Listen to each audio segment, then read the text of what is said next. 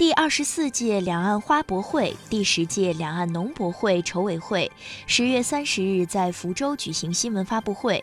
从一九九九年以来，两岸花博会已经成功举办十九届，两岸农博会已成功举办九届。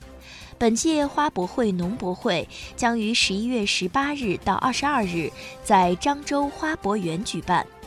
据介绍，每届博览会都有近百家台湾农业企业参展，参展产品上千种，既有台湾最新的果蔬、食用菌、花卉、水产等新品种，更有代表台湾先进技术的农产品、精深加工品，以及新兴的农业生产模式。